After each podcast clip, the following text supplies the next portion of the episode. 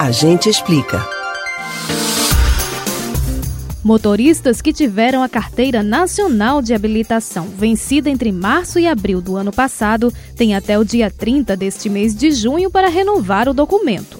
E o nosso ouvinte Marcos, de Jaboatão dos Guararapes, tem uma dúvida. Ele quer saber se o exame toxicológico é exigido para condutores de todas as categorias e de todos os gêneros. A gente explica.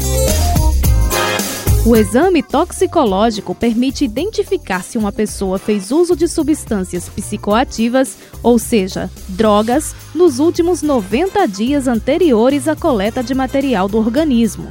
O teste é exigido para obtenção e renovação da CNH com ou sem atividade remunerada das categorias C, D e E, para condutores de qualquer gênero. Desde o dia 1 de janeiro deste ano, o Código de Trânsito Brasileiro passou a determinar que o exame seja refeito a cada dois anos e seis meses, podendo ser renovado até 30 dias depois da data de vencimento, mesmo para quem está com a carteira em dia.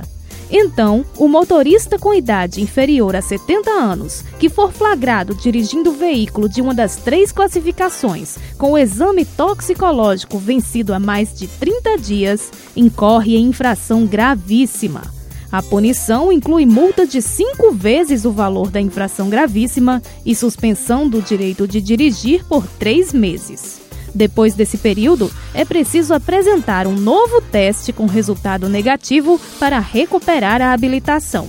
Já para quem vai obter ou renovar a CNH, o exame toxicológico deve ter sido feito no máximo há 90 dias, contados a partir da data em que a amostra biológica foi colhida. Mas o condutor não é obrigado a levar sempre consigo o laudo do teste. A informação fica disponível na base de dados dos órgãos de trânsito para que o agente possa consultar no sistema tanto o resultado quanto a validade. O exame toxicológico deve ser realizado em um laboratório credenciado pelo Departamento Nacional de Trânsito. Para saber quais são as unidades, é possível consultar o Detran Pernambuco pelo telefone 3184-8109.